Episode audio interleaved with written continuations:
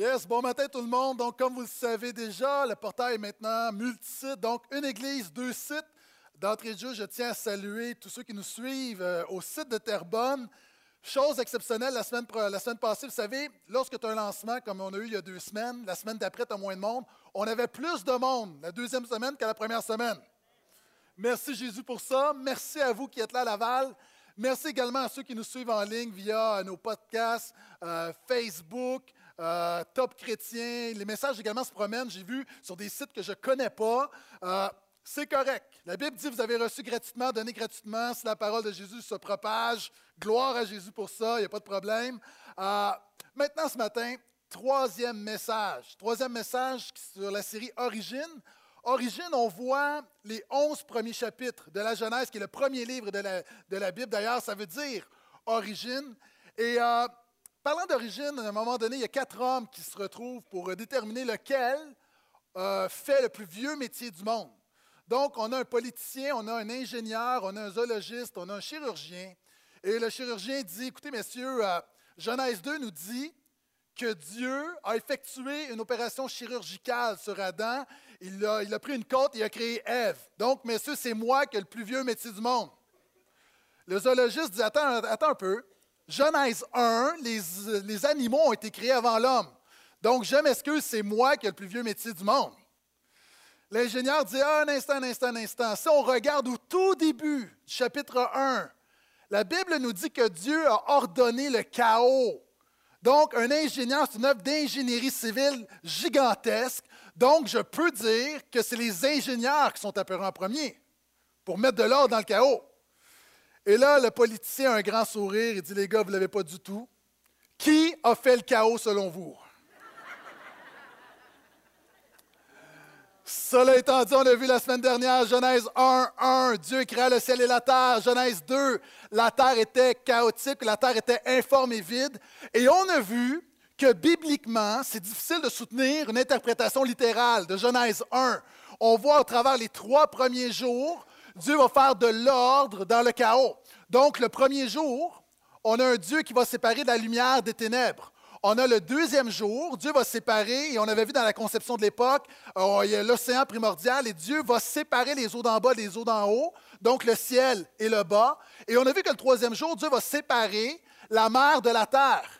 Donc, les trois premiers jours viennent même de l'ordre dans le chaos, et les trois jours qui suivent, le jour 4 à 6, la Bible dit que la terre était informe et vide. Dieu vient remplir le vide. Donc, le jour 4, Dieu va mettre le soleil et la lune dans le ciel. Le jour 5, Dieu va mettre les poissons dans l'eau, va mettre les oiseaux dans le ciel. Et le jour 6, Dieu va mettre l'homme sur la terre. Maintenant, aujourd'hui, nous allons terminer le jour 6 et nous allons regarder le jour 7. Pourquoi Dieu a besoin de se reposer et euh, certains malveillants ont dit parce qu'il venait simplement de créer Ève, donc Ève avait beaucoup de questions, deux devaient se reposer. Euh, je ne suis pas partisan de cette euh, interprétation. Donc, si vous avez une Bible, ouvrez avec moi Genèse 1, verset 26, et pendant que vous tournez, plusieurs personnes nous ont demandé est-ce que, que vous offrez des ressources? Est-ce que vous pouvez nous conseiller des livres? Donc, pendant que vous tournez, si vous êtes une femme, vous êtes capable de faire deux choses en même temps. Si vous êtes un homme, choisissez, trouvez le texte biblique ou regardez-moi. Première chose, euh, si vous voulez un livre qui fait un survol des différentes positions, euh, Le labyrinthe des origines de Alfred Quen. Je sais que mes amis d'Europe vont me dire, on ne dit pas Quen, mais c'est comme ça que c'est écrit, donc c'est comme ça que je le prononce. Euh, vraiment, si vous voulez connaître les différentes positions, il défend la position que je vous ai présentée, une position littéraire, mais en faisant beaucoup de liens, donc avec la science. Excellent bouquin. Si vous êtes quelqu'un qui va, un pasteur qui m'écoute, vous allez prêcher sur la Genèse, vous êtes un étudiant et vous voulez vraiment le livre, The Book. Henri Blocher, Révélation des origines, il est difficile à trouver, mais c'est encore un classique, même au niveau anglophone, il a été traduit. Euh, Henri Blocher est un francophone, donc c'est un livre, c'est rare, mais il y a vraiment le meilleur livre sur le sujet qui a été écrit en français, euh, mais même en anglais. Les pasteurs anglophones aux États-Unis, c'est une référence. Donc, euh, si vous voulez vraiment vous procurer le livre Henri Blocher, et si vous êtes intéressé pour concilier, voir comment est-ce qu'on peut concilier la science et la foi, Stephanie Reader, qui a un doctorat, encore une fois, je vous le répète, au niveau scientifique, qui est pasteur aussi, a écrit un livre, Est-il possible? Un petit livre qui se lit très, très bien, qui vulgarise certains principes scientifiques et démontre comment est-ce qu'on peut euh, jumeler ça avec, euh, avec la foi. Et si vous voulez quelque chose d'un peu plus euh, costaud, plaidoyer pour un Dieu créateur, donc Lee Strobel, dans la même veine, mais évidemment plus étoffé.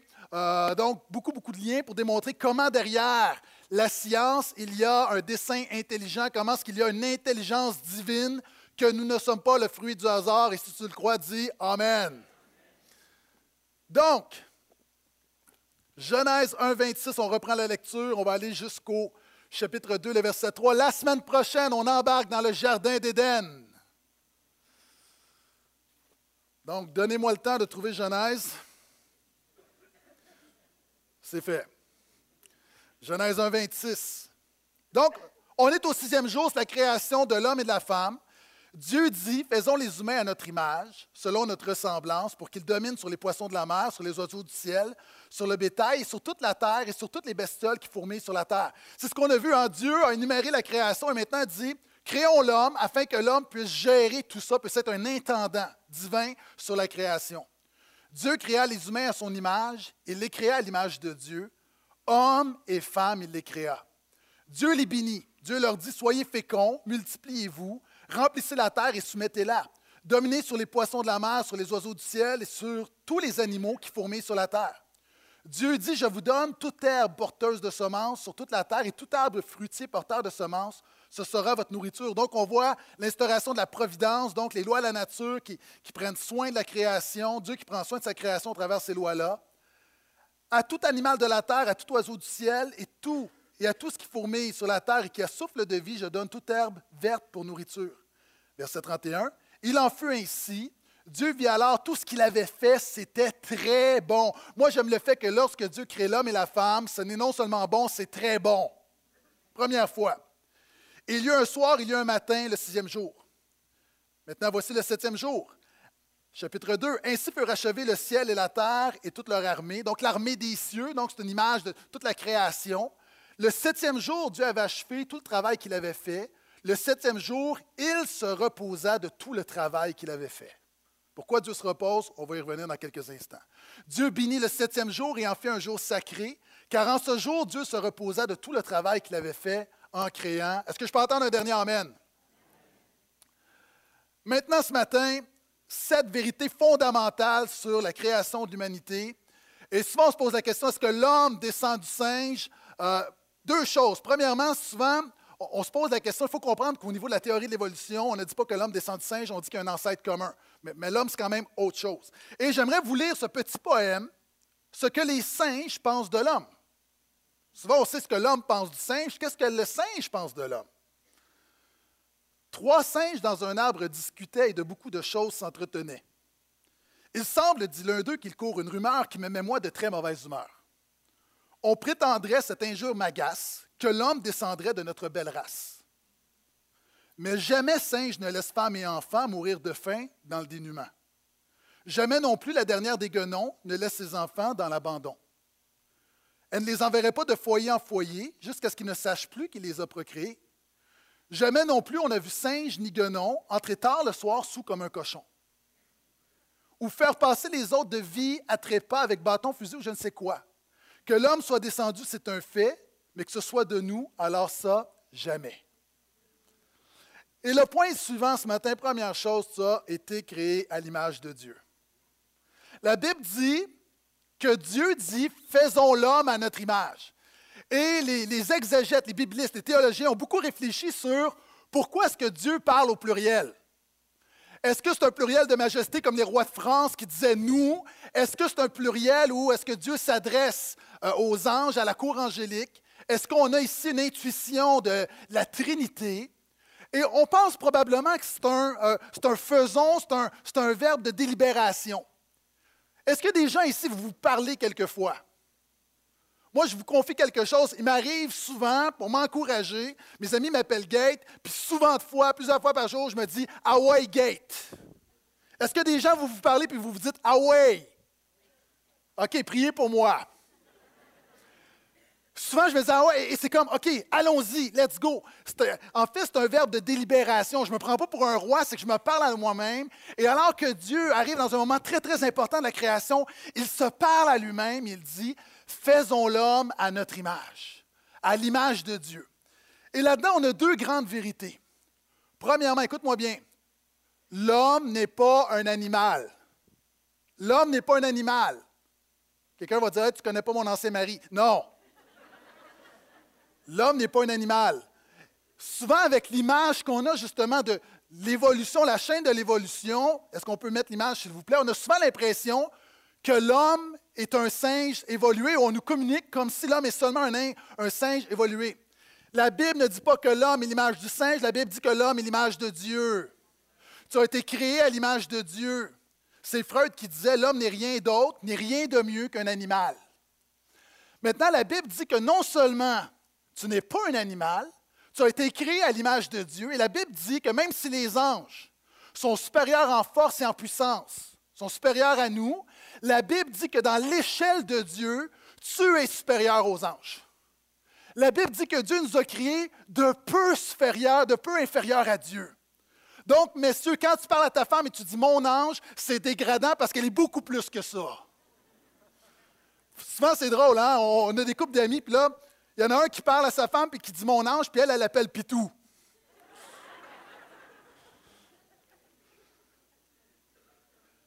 Première chose, la Bible nous dit que l'homme a été créé à l'image de Dieu, l'homme et la femme, on n'est pas un animal. Deuxième chose, ça nous dit également que l'homme n'est pas Dieu. Ça nous rappelle notre humilité. D'ailleurs, est-ce que vous savez que humanité et humilité viennent de la même racine, le mot humus, qui veut dire le sol? Et être un être humain, c'est réaliser qu'on été créé à l'image de Dieu. On est plus qu'un animal. On est même plus que les anges. Et les anges, la Bible nous dit que les anges convoitent notre position. Pourquoi? Parce que tu es un enfant de Dieu, Jésus est mort pour toi, et les anges, dans toute leur splendeur, ne peuvent pas saisir l'ampleur de la grâce de Dieu pour l'humanité. La grâce est la plus grande des choses. Est-ce que je peux entendre amène à ça? Et la Bible dit que tu n'es pas un animal, mais en même temps, on est à la ressemblance de Dieu. Il y a, comme quelque chose, un rappel à l'ordre, à l'humilité.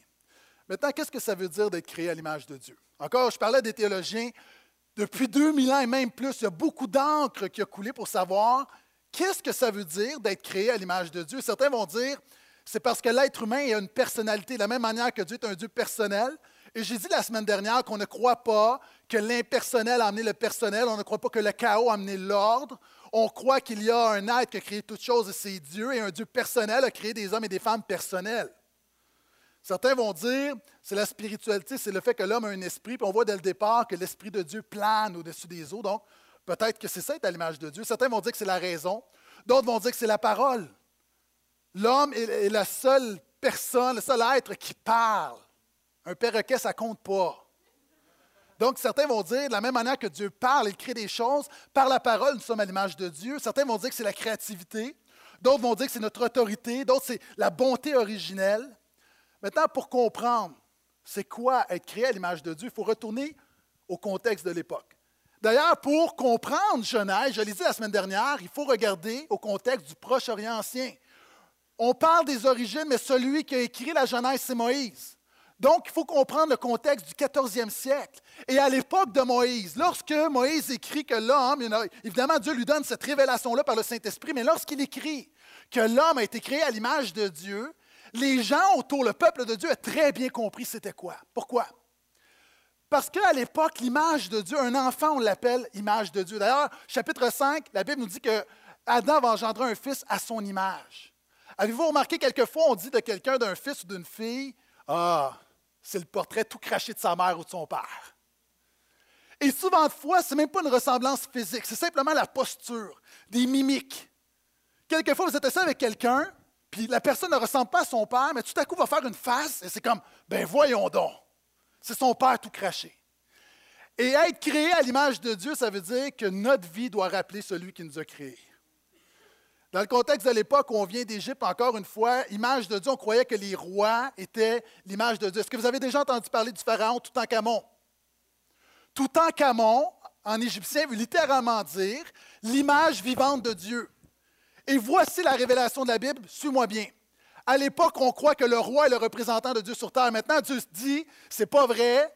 Chaque être humain, aussi petit, soit-il, sera créé à mon image. À toi qui es ici ce matin, peut-être que tu rentres pour la première fois, tu te sens tout croche, tu ne connais pas grand-chose avec Jésus, tu regardes le gars en avant, c'est moi ça. Puis tu dis, wow, lui, il a l'air connaître des choses, puis hein, j'aimerais te dire que ma vie n'a pas été plus créée à l'image de Dieu que ta vie.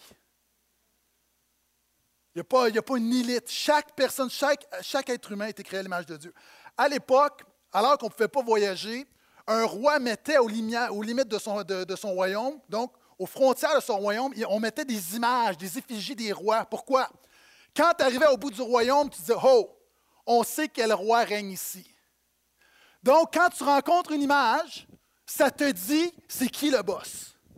Et c'est intéressant parce que la Bible dit que l'être humain a été créé à son image. Et qu'est-ce que Dieu dit? Dieu dit, allez, suivez-moi, allez partout sur toute la terre. À l'époque, au Proche-Orient ancien, les dieux, c'est des dieux de territoire. Les dieux comme Baal, dis-moi, là, je règne en Canaan, j'en ai assez. Et une des grandes révolutions avec le Dieu de la Bible, c'est que lui, il dit, moi, je ne suis pas Dieu d'un territoire, je ne suis pas Dieu d'une seule nation, je ne suis pas Dieu d'un peuple, je suis Dieu de toute la terre, toute la terre m'appartient. Et c'est pour ça que vous allez la remplir, parce qu'à chaque endroit où on va voir un être humain, on va réaliser que c'est le Dieu de la Bible qui est derrière ça. Est-ce que je peux entendre un Amen plus excité que ça présentement? Yes! Vous savez, Jésus a dit à un moment donné, on disait à Jésus, on a voulu le coincer. Est-ce qu'on doit payer l'impôt à César? Et Jésus dit, donnez-moi une pièce de monnaie. Puis il dit, quelle image vous voyez sur la pièce de monnaie? On a dit à César. Il a dit, rendez à César ce qui est à César, rendez à Dieu ce qui est à Dieu. Regardez le 20 qui est dans votre portefeuille, vous allez voir le visage de la reine. Pourquoi? Ça vous dit dans quel royaume vous êtes. Et la réalité, ta vie devrait dire que Jésus est le roi des rois et le Seigneur des seigneurs. C'est ça être créé à l'image de Dieu. Vous savez, l'image, encore aujourd'hui, les images sont très fortes. Il y a environ un an, il y a Justin Bieber. Tout le monde connaît Justin Bieber ici? Ça va pas bien présentement, il faut prier pour Justin. Qui, soit dit en passant, a déjà dit qu'il avait donné sa vie à Jésus. Et quand on était à Seattle, on était dans son église, à l'église dans laquelle il dit marcher. Euh, je ne l'ai pas vu. Mais quand même. Et Justin Bieber a fait une grande gaffe. Ceux qui connaissent le hockey, vous allez comprendre. Il avait un concert à Chicago. Il a, été dans le vestiaire des Blackhawks de Chicago. Et voici l'erreur qu'il a faite. Il a marché sur le logo des Blackhawks de Chicago. Maintenant, il y a des gens, vous êtes ici, vous dites Et La réalité dans le sport professionnel, il est interdit de marcher sur le logo de l'équipe. Toutes les équipes ont leur logo sur le sol. Regardez le Canadien de Montréal, 24CH, vous allez voir, les joueurs vont contourner le logo. Pourquoi? Parce que quand tu marches sur le logo, c'est un manque de respect, c'est comme si tu marches véritablement sur l'organisation. Et à toi qui ici, puis il y a du monde qui t'ont piétiné, il y a du monde qui t'ont maltraité, j'aimerais te dire que ces gens-là vont rendre compte à Dieu parce qu'ils ont marché sous l'image de Dieu. Et Jacques va dire la chose suivante. Faites attention par vos paroles parce que quelquefois vous maudissez ceux qui ont été créés à l'image de Dieu. Et souvent, c'est l'image qu'on vient à l'Église, on dit Élevé soit Dieu, le roi des rois, béni soit ton nom. Puis dans le hall, on commence, on pêche par nos paroles. Et c'est l'équivalent d'arriver devant un roi, de dire Tu es un grand roi, un bon roi. Puis en sortant, vous prenez sa photo, puis vous crachez sur sa photo. Les images sont très, très importantes. D'ailleurs, une scène qui m'a marqué, J'écoutais un film avec mon épouse à un moment donné, puis il y a un homme qui arrive, puis tu, comprends qu'il va commettre l'adultère. Et son réflexe, lorsqu'il arrive, il y a une photo de sa femme, c'est de. Est-ce que vous avez déjà vu ça? On tourne les photos. Pourquoi? Est-ce qu'on s'entend que la photo va pas dire Hey! C'est l'image, c'est la présence. Avez-vous remarqué, il y a des gens qui sont décédés, vous regardez une photo puis vous êtes ému. Pourquoi? C'est la présence. Plusieurs personnes ici, des grands-parents, vous avez une photo de vos petits-enfants dans votre portefeuille. Présence. Si je veux déterminer ce qui est vraiment important dans votre vie, je vous demande, donne-moi ton téléphone intelligent, puis je regarde ton papier peint. Généralement, du moins, ce n'est pas une loi, mais c'est le fun, c'est ta femme, c'est tes enfants, photo familiale plutôt que n'importe quoi d'autre. Mais ce n'est pas une loi, là, je dis ça de même. Pourquoi? C'est la présence. Maintenant, à l'époque, derrière les images, on croyait, puis d'ailleurs, il y a un mot pour ça, c'est des idoles. On croyait que derrière certaines images, représentations de la divinité, certaines statues, il y avait la vie de l'idole qui était là. Et c'est pourquoi Dieu va condamner les idoles. Va dire, même il y a un commandement qui va dire, tu ne feras pas d'image de moi. Pourquoi? Parce que le problème de l'être humain, c'est qu'il a fait des dieux à son image, oubliant qu'il n'a pas à faire des dieux à son image, que lui-même est à l'image de Dieu. Et Dieu va aller plus loin, puis, je vais arrêter avec ça parce que je pourrais en dire beaucoup. Dieu va même dire, on a été créé à l'image de Dieu. Est-ce qu'on s'entend, Dieu n'a pas un corps? Mais Dieu va dire la chose suivante. je vous ai mis des oreilles afin que vous puissiez comprendre que j'entends vos prières. Je vous ai mis une bouche afin que, que vous puissiez savoir que je parle encore aujourd'hui. Et il y a des choses que Dieu nous a créées à son image qui est un rappel de Dieu. C'est pourquoi Dieu condamne sévèrement les idoles. Parce que nous-mêmes, nous sommes à son image. Maintenant, il y a des gens, tu es ici ce matin, puis tu dis, moi je regarde à mon estime personnelle, ma valeur, je ne me sens pas champion, je ne me sens pas digne. Ce matin, s'il y a une chose que je veux que tu retiennes, relève la tête et tu es créé à l'image de Dieu. Et savez-vous quoi? Souvent, on a dit que l'image de Dieu s'est perdue par le péché. Ce n'est pas vrai. Quand vous regardez Genèse 9, après la chute, après la mort, après la dévastation, après l'œuvre du diable, la Bible nous dit encore que les hommes et les femmes sont créés à l'image de Dieu. Et peu importe comment tu te sens ce matin, peu importe ton péché, réalise que ta valeur n'est pas dans ta performance, ta valeur n'est pas dans les choses, ta valeur n'est pas dans ce que les autres pensent, ta valeur est dans le fait que tu as été créé à l'image de Dieu. Si tu as été créé à l'image de Dieu, agis comme tel. Qu'est-ce que ça veut dire? Ça veut dire que ta job, c'est de rappeler le Créateur. Ça veut dire que ta job, c'est de faire en sorte que celui qui règne, règne dans ta vie. Ta job, c'est de communiquer la présence de Dieu. Moi, je suis fondamentalement convaincu qu'un véritable croyant, lorsque tu es dans un endroit, tu communiques la présence de Jésus. Parce que Jésus est avec toi tous les jours jusqu'à la fin du monde, le Saint-Esprit est en toi, et être une image de Dieu, c'est de rappeler la présence de Dieu. Est-ce que je peux entendre emmène encore à ça? Premier point. Deuxième point, tu as été créé pour dominer. vous avez le droit de dire Amen. Je sais qu'il y a des hommes qui se retiennent parce que là, vous dites Oh, preach it, brother! Testostérone! La Bible dit Dieu dit faisons les humains pour qu'ils dominent. Tu as été créé pour dominer. La domination spirituelle, c'est quelque chose de tellement important, tellement important que j'en fais mon mémoire de maîtrise. Le titre officiel, c'est Analyse narrative de la transmutation du concept théologique de royauté comme vecteur de cohérence dans le livre canonique de Daniel. Sérieux. Qu'est-ce que ça veut dire? Ça veut dire une chose. Jésus est le roi des rois. Quelle version vous aimez mieux?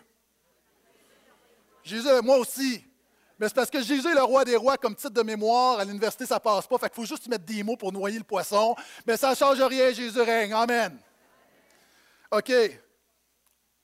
La réalité, c'est que dans Daniel, on voit à un moment donné, Dieu a créé l'homme pour dominer, mais dominer à sa gloire, être son image. En fait, refléter sa domination, en fait, c'est refléter son règne. Quand tu donnes ta vie à Jésus, tu dis, Dieu règne dans ma vie, puis tu reflètes son règne. Et là, tu es vraiment une image de Dieu. Est-ce que vous êtes toujours avec moi?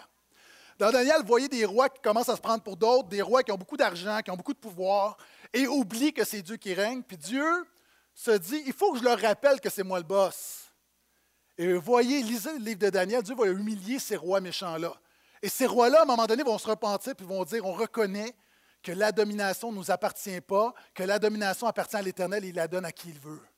Puis on voit dans le chapitre 7 où le Fils de l'homme va venir, puis c'est une figure messianique, puis nous, on sait que c'est Jésus, puis la Bible dit que Dieu va donner la domination, la royauté au Fils de l'homme, et lui, il vient pour la donner au Fils de Dieu.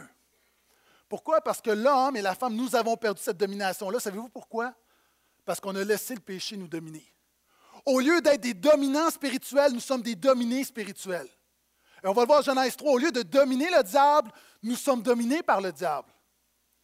Maintenant, ce qui est important que tu comprennes, et je vais t'expliquer dans quelques instants, c'est quoi concrètement dominer? C'est quoi la domination? C'est quoi cette autorité spirituelle dans la création?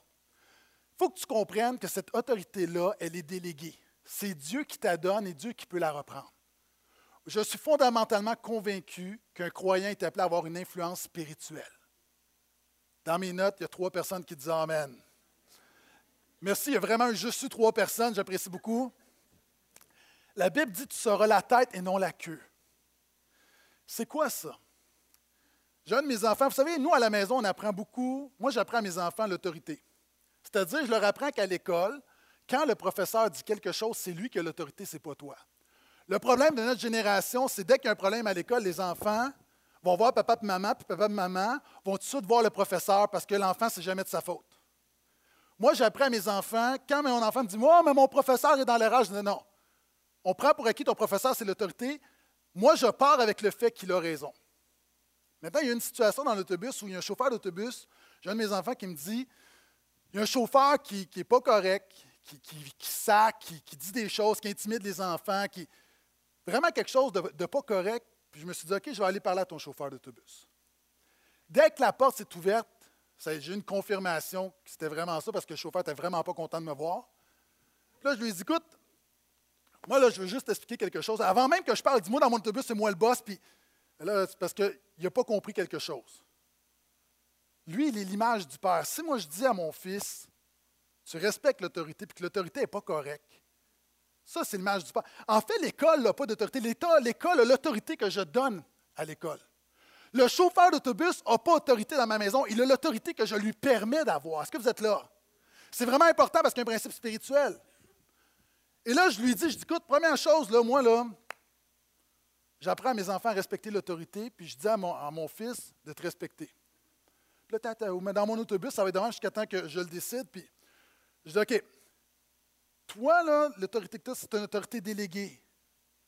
Si je dis à mon fils de respecter l'autorité puis que l'autorité n'est pas bonne, là, tu n'as pas un problème avec mon fils, tu as un problème avec moi. Pourquoi? Parce que c'est l'image du Père. Vous êtes là? Si moi, en tant que papa, je dis à mon fils, tu vas dans l'autobus et je sais que le gars ne fait pas sa job, ce n'est pas un problème avec un enfant, c'est un problème avec moi. Il a, a à me rendre des comptes. Et ça, son discours, c'est que je n'ai pas de compte à rendre. Oui, mon ami, tu as des comptes à rendre. Est-ce qu'on s'entend? C'est la même chose avec Dieu. Il y a des hommes qui disent Moi, j'ai une autorité spirituelle dans ma maison, tu traites mal ta femme. Pire encore, j'ai entendu que même des hommes qui se disent chrétiens, quelquefois vont lever la main sur leur femme. Mon ami, ça, là, c'est pas correct. Non seulement c'est pas chrétien, c'est pas masculin, puis tu as des comptes à rendre à Dieu. Parce que Dieu te donne une autorité dans ta maison pour prendre soin de ta maison, d'avoir une influence dans ta maison. Et si tu utilises mal cette influence-là, ton problème n'est pas avec ta femme tes enfants, ton problème est avec Dieu. Autorité déléguée. Maintenant, qu'est-ce que ça veut dire? Concrètement, quand Dieu dit de prendre soin de la création, dominer sur la terre, c'est prendre soin de la terre que Dieu nous a donnée. Dans les dernières années, il y a un changement au niveau évangélique. Vous savez, pendant longtemps, au niveau de l'environnement, les évangéliques, les pasteurs, on ne s'en occupait pas parce que le message, c'était pourquoi se préoccuper de l'environnement? Jésus revient bientôt, puis la terre va brûler.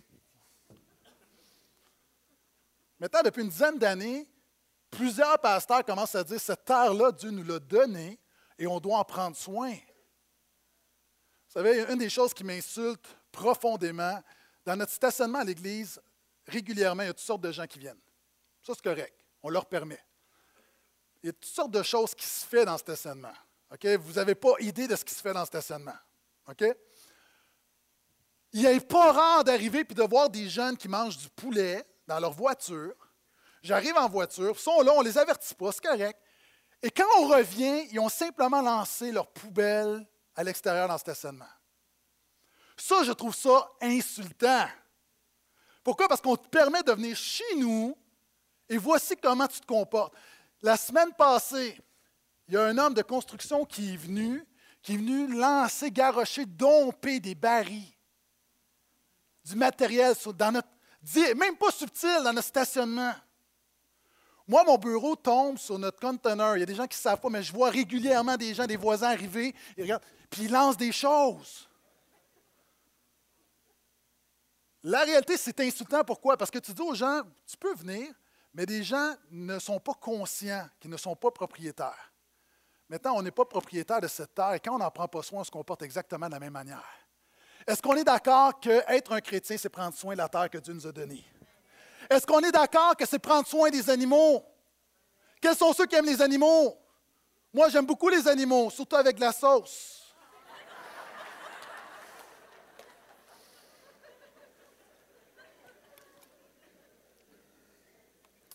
Mais j'aime les animaux. Moi, je les aime vivants ou je les aime morts dans mon assiette, mais j'aime les animaux. Est-ce qu'on est d'accord que dominer Si on domine à l'image de Dieu, Dieu prend soin de la création, c'est prendre soin de la création, prendre soin de la terre, prendre soin des animaux, c'est prendre soin des gens autour de nous. J'aimerais vous présenter une vidéo d'un joueur de baseball des Dodgers, Matt Kemp, qui est un chrétien. On l'a avisé à un moment donné, on lui a dit après une partie, il y a un jeune homme qui est là, qui est paralysé, qui a, un cancer, qui affecte son cerveau. Il va mourir bientôt, puis toi, tu es son idole. Toi, tu es, son héros. Puis est-ce que tu peux faire quelque chose? Puis Quelqu'un filmé, c'est pas super bien filmé, mais vous allez comprendre. Pour moi, là, la manière qu'il se comporte, c'est ça dominer. C'est ça être un dominant spirituel. Vidéo.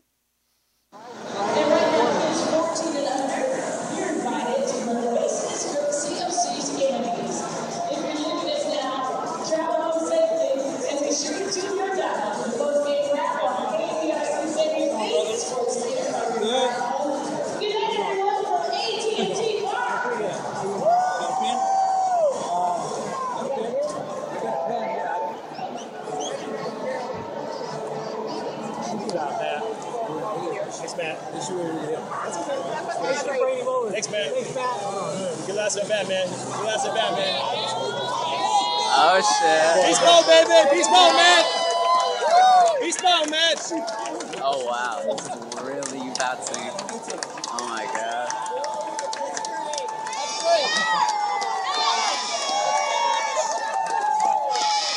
You're a boss. Thanks, Matt. Thanks. Jim. Matt. Thanks, Matt. How you like that, Josh? Yes. Est-ce qu'on est d'accord que ça, c'est dominer? Tu peux être dominant sur un terrain de baseball, mais dans la vraie vie. Puis là, il y a des gens qui sont cyniques qui vont dire non, mais il est riche, puis il est commandité. Puis... Oui, mais la majorité des joueurs vont avoir de la difficulté à signer une balle. Puis lui, il a fait beaucoup plus que ça. Il a invité à une partie. Il, lui téléphonait régulièrement pour voir comment il allait. Et ce jeune homme-là est décédé au mois d'août. Puis derrière ça, c'est un, chrétien. Mais je ne dis pas que c'est seulement les chrétiens qui peuvent le faire. Ce que je dis, savez, je ne dis pas que c'est seulement les chrétiens qui sont gentils. Je dis que si tu es vraiment chrétien, tu devrais être vraiment gentil. Cette semaine, alors que Calvillo prend sa retraite, puis de voir l'éloge, tout le monde dit c'est un homme remarquable, un, grand leader. Je n'ai jamais vu un homme aussi humble, aussi travaillant. Euh, quelle fierté de savoir que Calvillo, c'est un chrétien qui honore Jésus. Donc, encore une fois, dominant dans son sport, mais dominant dans son sport, ça ne veut rien dire. Il faut que tu sois dominant dans la vraie vie. Puis c'est quoi dominant dans la vraie vie? C'est d'être dominant spirituellement. Puis ça commence premièrement en refusant que le péché te domine. L'apôtre Pierre dit Chacun est esclave de ce qu'il domine, de ce qui a triomphé de lui. Troisième point, tu as été créé. Ah, je voulais un message facile ce matin. Tu as été créé homme ou femme. Dieu créa les humains à son image, hommes et femmes, il les créa. Vous savez, c'est pour ça que la majorité des pasteurs au Québec ne prêchent pas textuellement comme on le fait au portail, parce que ça te met dans le trouble et tu es poigné pour prêcher des affaires que tu n'as pas le goût de prêcher. Mais étant donné qu'on est là, je n'ai pas le choix, je vais en parler. Tu as été créé homme ou femme. Qu'est-ce que ça veut dire? Pour l'illustrer, début d'un reportage de Radio-Canada qui dure environ une minute qui va vous démontrer combien ce point-là est pertinent pour notre génération. Vidéo. À première vue, Holly est une belle petite fille de 11 ans, comme les autres filles de son âge. Mais Holly, en fait, elle s'appelait Olivier. Ce soir, on vous propose donc un sujet qui est franchement euh, délicat, très délicat, déstabilisant même, qui fait découvrir un univers que peu d'entre nous connaissent, celui des enfants transgenres, pas des adultes, pas des adolescents, mais des enfants qui, parfois très jeunes, sont malheureux dans leur corps de garçon ou de fille et veulent changer de sexe. Bouchra Watik donc nous présente ce soir le cas de deux de ces enfants. What is that you're playing there? It's our favorite game? Annie Pauline Sans Façon habite dans l'ouest de Montréal avec son mari, son fils Alex et sa fille Holly. Mais sur les photos de famille, ce sont deux petits garçons qu'on voit. Holly est né Oliver. Son désir d'être une fille était bien présent dès sa première journée à la maternelle. Je vais toujours m'en souvenir parce que c'était la première fois qu'elle voyait les autres amis et elle a dit Mais maman, pourquoi moi j'ai pas le droit de mettre une jupe Et donc je me suis dit ben, Voyons, Oliver, t'es es un garçon, tu peux pas mettre de jupe, les garçons ça met des pantalons. Holly a aujourd'hui 11 ans. Ça fait 4 ans qu'elle a commencé sa transition vers le sexe opposé. J'ai porté ma première jupe et ma première brassière. Puis la brassière, elle était comme over the top. Hum, comme, il disait, oh, pourquoi tu portes une brassière? Hum, T'es même pas supposé d'en porter un. Et Yoli est loin d'être la seule enfant dans sa situation. Vous savez, présentement, il y a ce qu'on appelle en sociologie la théorie des genres. Et, et je veux juste vous aider à comprendre, qu'on essaie de comprendre ensemble avec, euh, avec compassion ce qui se passe présentement dans notre culture. Et euh, quand je vous dis, il y a des choses qu'on n'a pas le goût de prêcher parce que ça nous met toujours dans le trouble. Euh, la théorie du genre nous dit que peu importe tes organes génitaux, ta biologie, ton véritable sexe est déterminé, c'est une construction. Donc, tu peux être un homme, tu peux avoir des organes génitaux hommes, mais en fait, tu es une femme. Donc, il y a deux choses. Il y a ton sexe biologique et il y a ton genre réel. C'est pourquoi, quelquefois, justement, on est à l'aise, je dis à l'aise de changer d'un sexe à l'autre. Donc, parce qu'on se dit, en fait, ce n'est pas nécessairement ta biologie, c'est plus ta psychologie qui détermine ton sexe. Ça, présentement, c'est très, très, très fort. Donc, pour la majorité des, gens, on croit que tu n'es un homme, je ne veux pas être vulgaire, mais, tu un pénis, tu es un homme, tu un vagin, tu es une femme. On va dire non, non, ce n'est plus automatique. Euh, vous savez qu'en Australie, euh, on reconnaît le sexe neutre. Il y a une femme qui, dans son, dans son identité, elle n'est pas une femme ni un homme, elle est neutre. Ça dépend comment elle se sent, ça dépend de la journée, ça comment. Et ça, ça ne va pas reculer. Ça ne va pas reculer, là. La Commission scolaire de Montréal a enlevé dans ses formulaires la mention de papa et maman. Pourquoi? Parce qu'on se dit que c'est, c'est péjoratif pour les enfants qui ont deux papas ou deux mamans, donc on écrit simplement parents. Euh, deux choses, OK? Puis ceux qui, qui m'écoutent pour la première fois ou qui sont ici depuis peu, euh, j'essaie d'aborder des thèmes difficiles, mais j'essaie de le faire avec compassion. Puis je sais que souvent de fois, les chrétiens ont péché parce que c'est péché avec du, du gay bashing, avec beaucoup de préjugés, avec un manque d'amour, un comportement qui n'est pas de Jésus. J'essaie de comprendre. Puis j'essaie de prêcher la parole de Dieu. Et, et quelquefois, pour certaines personnes, ça peut être difficile. Je dirais premièrement qu'au niveau biologique, ce n'est pas déterminé. Souvent, on dit que les gens naissent comme ça. Et là, ici, on parle de transsexualité. Puis je fais le lien aussi avec l'homosexualité. Des gens vont dire on est comme ça. Il n'y a pas de gène qui a été développé. OK? C'est pourquoi il y a un débat est-ce qu'on est ou est-ce qu'on le devient? Euh, Au niveau psychologique, plusieurs études vont dire que l'identité sexuelle va se façonner en 2 et 4 ans. C'est pour ça que des gens vont dire je suis né comme ça parce que ça remonte à très tôt. Dans l'enfance, c'est comme un déficit au niveau de l'identité sexuelle. Mais ce qui est important ce matin, c'est qu'il y a toute une sociologie. Et derrière la sociologie, il y a des philosophies. Vous savez, derrière les grands courants culturels, il y a des grandes philosophies.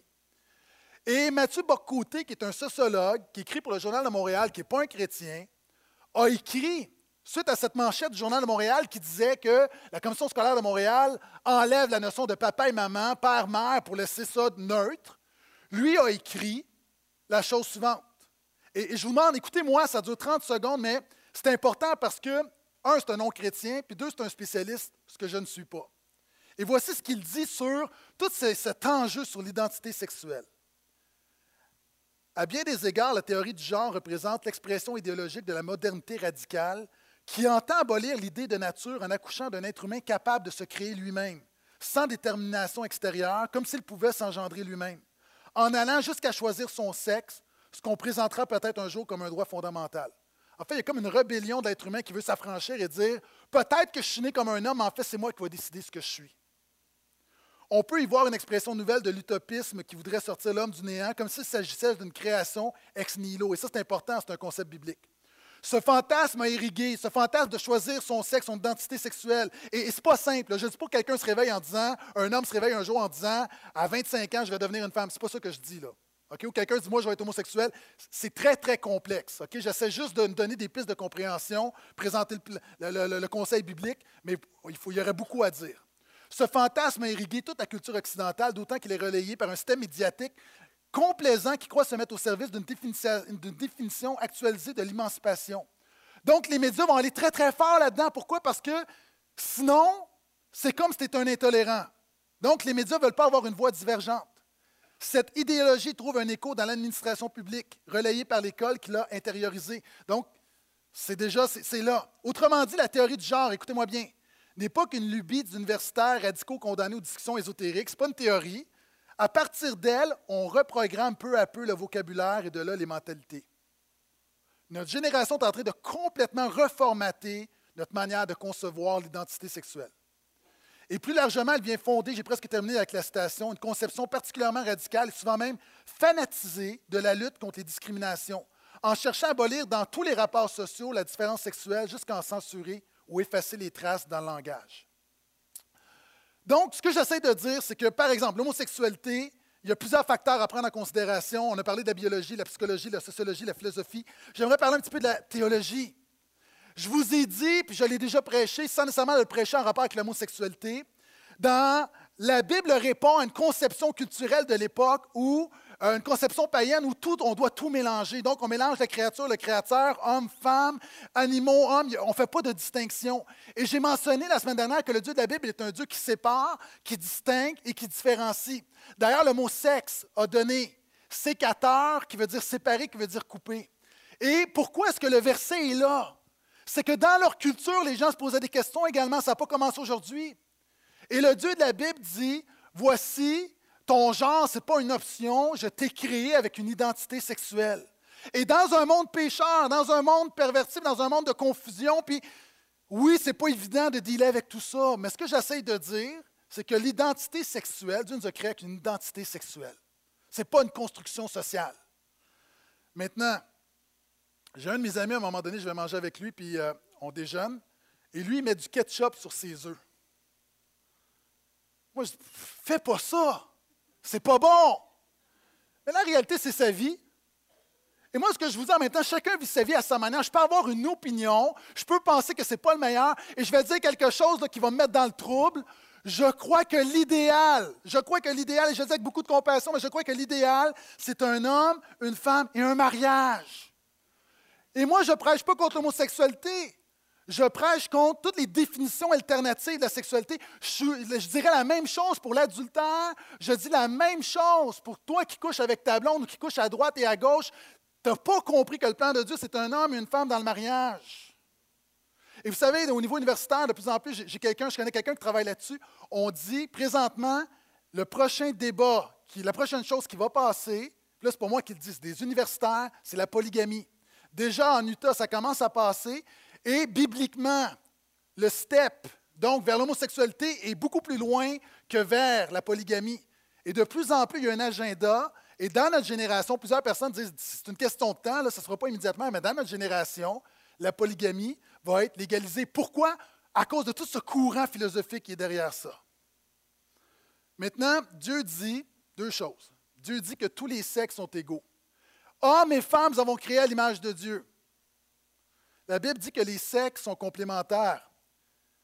La réalité, c'est que les sexualités alternatives, c'est un rejet de la complémentarité voulue par Dieu. Puis je le dis encore avec toutes les bémols, puis les difficultés, puis c'est pas évident, puis la psychologie, puis je, OK, je sais que c'est complexe. Mais la réalité, l'homosexualité, c'est, encore une fois, c'est le reflet de soi-même alors que Dieu nous a, créés pour l'altérité pour l'autre.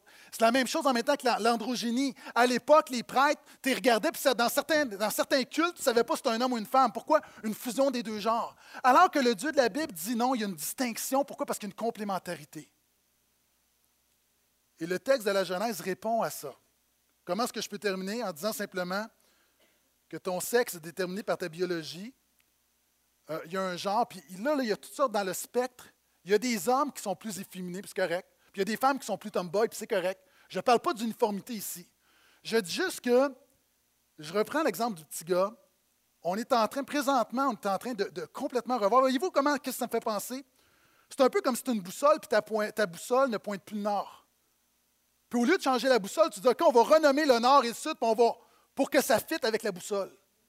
La réalité aujourd'hui, notre monde est tellement désespéré que c'est plus facile de changer un corps que de changer un cœur. La seule chose que, je dis, c'est que le Dieu de la Bible peut changer des cœurs. Donc, tu as été créé, homme ou femme. Et encore une fois, je veux juste le dire parce que je sais que j'ai des amis qui m'écoutent. Il y a des gens qui sont ici, vous luttez avec l'homosexualité. Il y a des gens, vous êtes, vous vous considérez homosexuel. Puis vous êtes là parce que vous aimez Jésus, vous l'entendez la parole. Puis je sais que c'est très, très, très délicat, mais je crois qu'il y, a un message là-dedans avec toutes les difficultés qui viennent avec. Mais encore une fois, je pense que l'idéal, puis juste de le dire un jour, là, Moi, j'ai de me disqualifier pour faire de la politique, juste de dire que pour moi, je crois que l'idéal, c'est un homme, une femme, un mariage. J'ai de me mettre à dos 95% de la population. Quatrièmement, tu as été créé béni de Dieu. La Bible dit que Dieu a béni l'humanité. Et là, je veux juste dire quelque chose de très, très, sens, très, très important. La Bible dit Soyez féconds. Je veux parler à des hommes et des femmes qui ne peuvent pas avoir d'enfants. La Bible dit que Dieu t'a béni. Et une de ces bénédictions ajoutées, c'est d'avoir des enfants. Maintenant, écoute-moi bien. Avoir des enfants n'est pas une obligation. Je pense que si tu es en mesure d'avoir des enfants et tu es marié, c'est une des plus belles choses. Ma vie de famille, c'est ce qui me donne le plus de bonheur sur cette terre. Est-ce que les gens, vous aimez la famille? OK, on peut entendre des enfants pleurer, on peut entendre des enfants cogner. Gloire à Jésus, il y a des enfants qui sont vivants ici. Maintenant, l'autre réalité, ce n'est pas une obligation, mais si tu ne peux pas avoir d'enfants, écoute-moi bien, ce n'est pas une malédiction. Il y a trop de gens. Et là, il y a des gens ici, tu as besoin de penser non pas comme ta culture, tu as besoin de penser comme la Bible. Il y a trop de gens ici parce que tu ne peux pas avoir d'enfants, tu penses que Dieu t'a maudit, tu penses qu'il y a une malédiction. Je donne un exemple. Il y a des gens ici, vous n'êtes pas fait pareil au niveau de la biologie. Il y a des gens, tu peux manger de la pizza du McDonald's, tu peux manger plein de desserts, puis tu vas toujours peser 120 livres les cheveux mouillés. Puis il y a des femmes ici, vous voyez simplement le gâteau. Vous le voyez, vous avez déjà pris du livre. Biologie. Biologie. Ce n'est pas spirituel, biologie. Il y a des gens ici. Je vais regarder mes notes. Il y a des gens, vous avez la fibromyalgie, vous êtes malade. C'est quoi? Est-ce qu'il a malédiction? Non. Non. Biologie. La Bible dit que cette humanité sans Dieu a des fragilités, des faiblesses. Puis il y a des gens, je veux juste dire à toi qui ne peux pas avoir d'enfant. Oui, prie le Dieu de miracle qui peut te donner un enfant, mais quelquefois, Dieu ne le fera pas pour des raisons qui lui appartiennent, que tu vas peut-être savoir un jour. Mais le fait que tu n'as pas d'enfant maintenant, tu n'es pas maudit.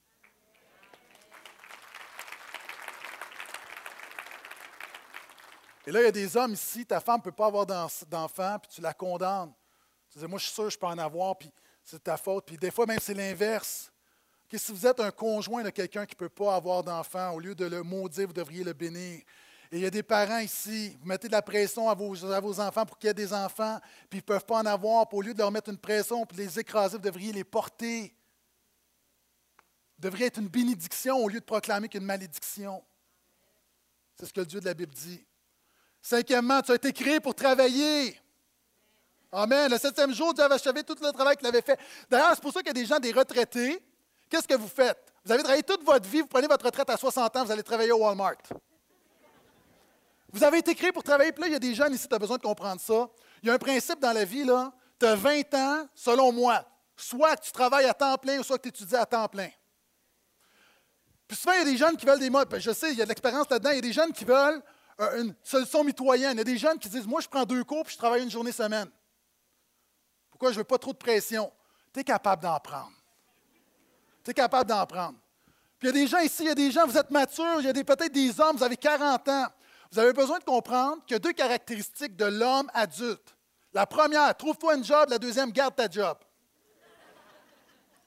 La réalité des choses qu'on ne contrôle pas.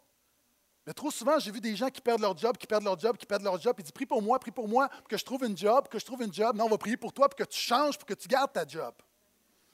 Tu as été créé pour travailler. Et mon avant-dernier point, en fait, qui est mon dernier point, l'autre, c'est ma conclusion, c'est une ligne. Tu as été créé pour te reposer. Thank God it's Friday. Dieu bénit le septième jour, il en fait un jour sacré, car en ce jour, Dieu se reposait de tout le travail qu'il avait fait en créant. Dieu cessa. Littéralement, c'est que Dieu cessa et se reposa. Et le mot, c'est Shabbat. Le verbe, c'est Shabbat, c'est le verbe de se reposer. Dieu veut démontrer que l'essence de l'homme, ce n'est pas dans ton travail. Écoute-moi bien, l'homme et de la femme. Ton identité n'est pas, pas déterminée par ce que tu fais, elle est déterminée par ce que tu es. Ce qui fait vraiment l'impact dans ta vie, ce n'est pas les jours où tu travailles, c'est les jours où tu te reposes et où tu glorifies ton Dieu il y a des gens ici, ton problème, c'est que ton travail, c'est ton Dieu. Puis tu sacrifies ta santé, tu sacrifies ta famille, tu sacrifies ton ministère, tu sacrifies ton Église pour ton travail. Et ce passage-là est important pour toi. Il y a des gens ici, tu as besoin, des gens ici, tu as besoin d'apprendre à te reposer, mais il y a des gens ici ce matin, tu as besoin d'apprendre d'arrêter de te reposer puis de travailler. Il y a comme deux personnes là. OK. Dieu va instituer un jour sacré. Puis c'est intéressant parce que la Bible nous dit, il y a- dans, dans Exode, la Bible dit que Dieu reprit haleine. C'est une image. Pourquoi Dieu se repose? Dieu veut nous donner un modèle. Dieu veut nous enseigner à se reposer. Et le repos de Dieu, c'est pas juste pas travailler. Le repos de Dieu, c'est s'arrêter et glorifier Dieu au moins un jour par semaine. Le, sabbat de Dieu, c'est comme quand un la, la semaine passée, je travaillais à la maison, j'ai refait la chambre de mon fils. Puis tu sais, quand tu finis, là, puis tu vas te prendre une bière ou un 7-up, tout dépendant de vos croyances. Et là, tu es là, là, puis là, tu fais.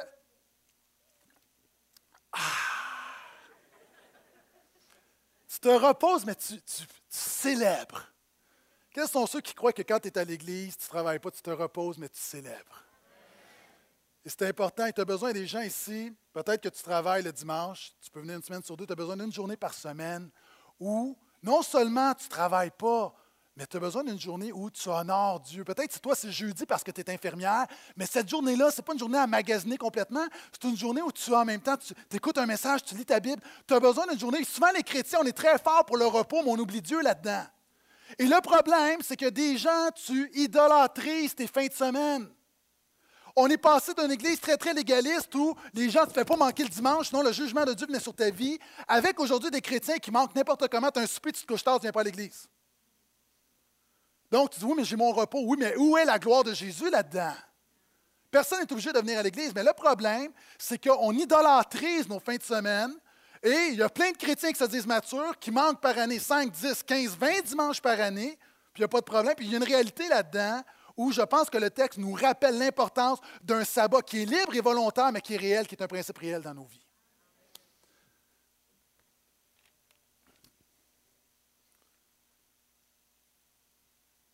Finalement, tu as été créé pour Jésus. Pendant que les musiciens viennent me rejoindre, j'ai beaucoup de choses, mais c'est assez pour ce matin. Est-ce qu'on peut juste donner une main d'acclamation à Jésus?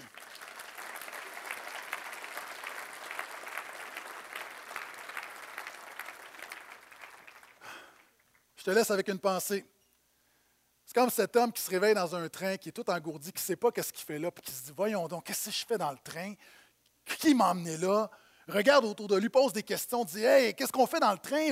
On, vient d'où? On va où? Qu'est-ce qu'on fait là? Puis là, tout le monde lui dit On ne sait pas, on ne sait pas. Mais voyons donc Qu'est-ce qu'on fait là? Personne ne sait d'où on vient, personne ne sait d'où on va, mais on est juste dans le train en train de vivre, puis oui, c'est comme ça. Puis là, on me dit Mais c'est complètement fou. Et notre culture, c'est exactement la même chose. Il y a des gens ici, tu es dans un train, tu ne sais pas d'où tu viens, tu ne sais pas d'où tu vas, puis tu ne sais pas qu'est-ce que tu fais là. La série de la Genèse, Origine, a le but de te dire d'où tu viens. Puis où tu t'en vas un jour, tu vas rencontrer Jésus. Pour le bien ou pour le mal. Puis il y a des gens ici où tu vas, il y a l'enfer ou le ciel. Puis la question qui est très importante, c'est quand tu sais d'où tu viens, où tu vas, tu détermines qu'est-ce que tu fais là. Puis il y a des gens ici présentement dans le train de cette vie, tu as une décision à prendre. Décision à prendre de juste dire Jésus, tu es mort pour moi à la croix. J'accepte ton sacrifice, toi qui es parfait. Je mets ma foi en toi. Pardonne-moi. Mets ton Saint-Esprit en moi. Donne-moi la vie éternelle. Marche avec moi. Je veux te servir. Tu es mon Créateur. Tu es mon Seigneur. Tu es mon Sauveur. Je veux vivre à ton image. Et la Bible dit que Jésus est l'image du Dieu invisible et que lorsque tu donnes ta vie à Jésus, Dieu te transforme à cette image-là. Et peut-être que toi, le péché t'a dominé, mais la Bible dit que Jésus a repris la domination et Dieu a tout mis sous ses pieds.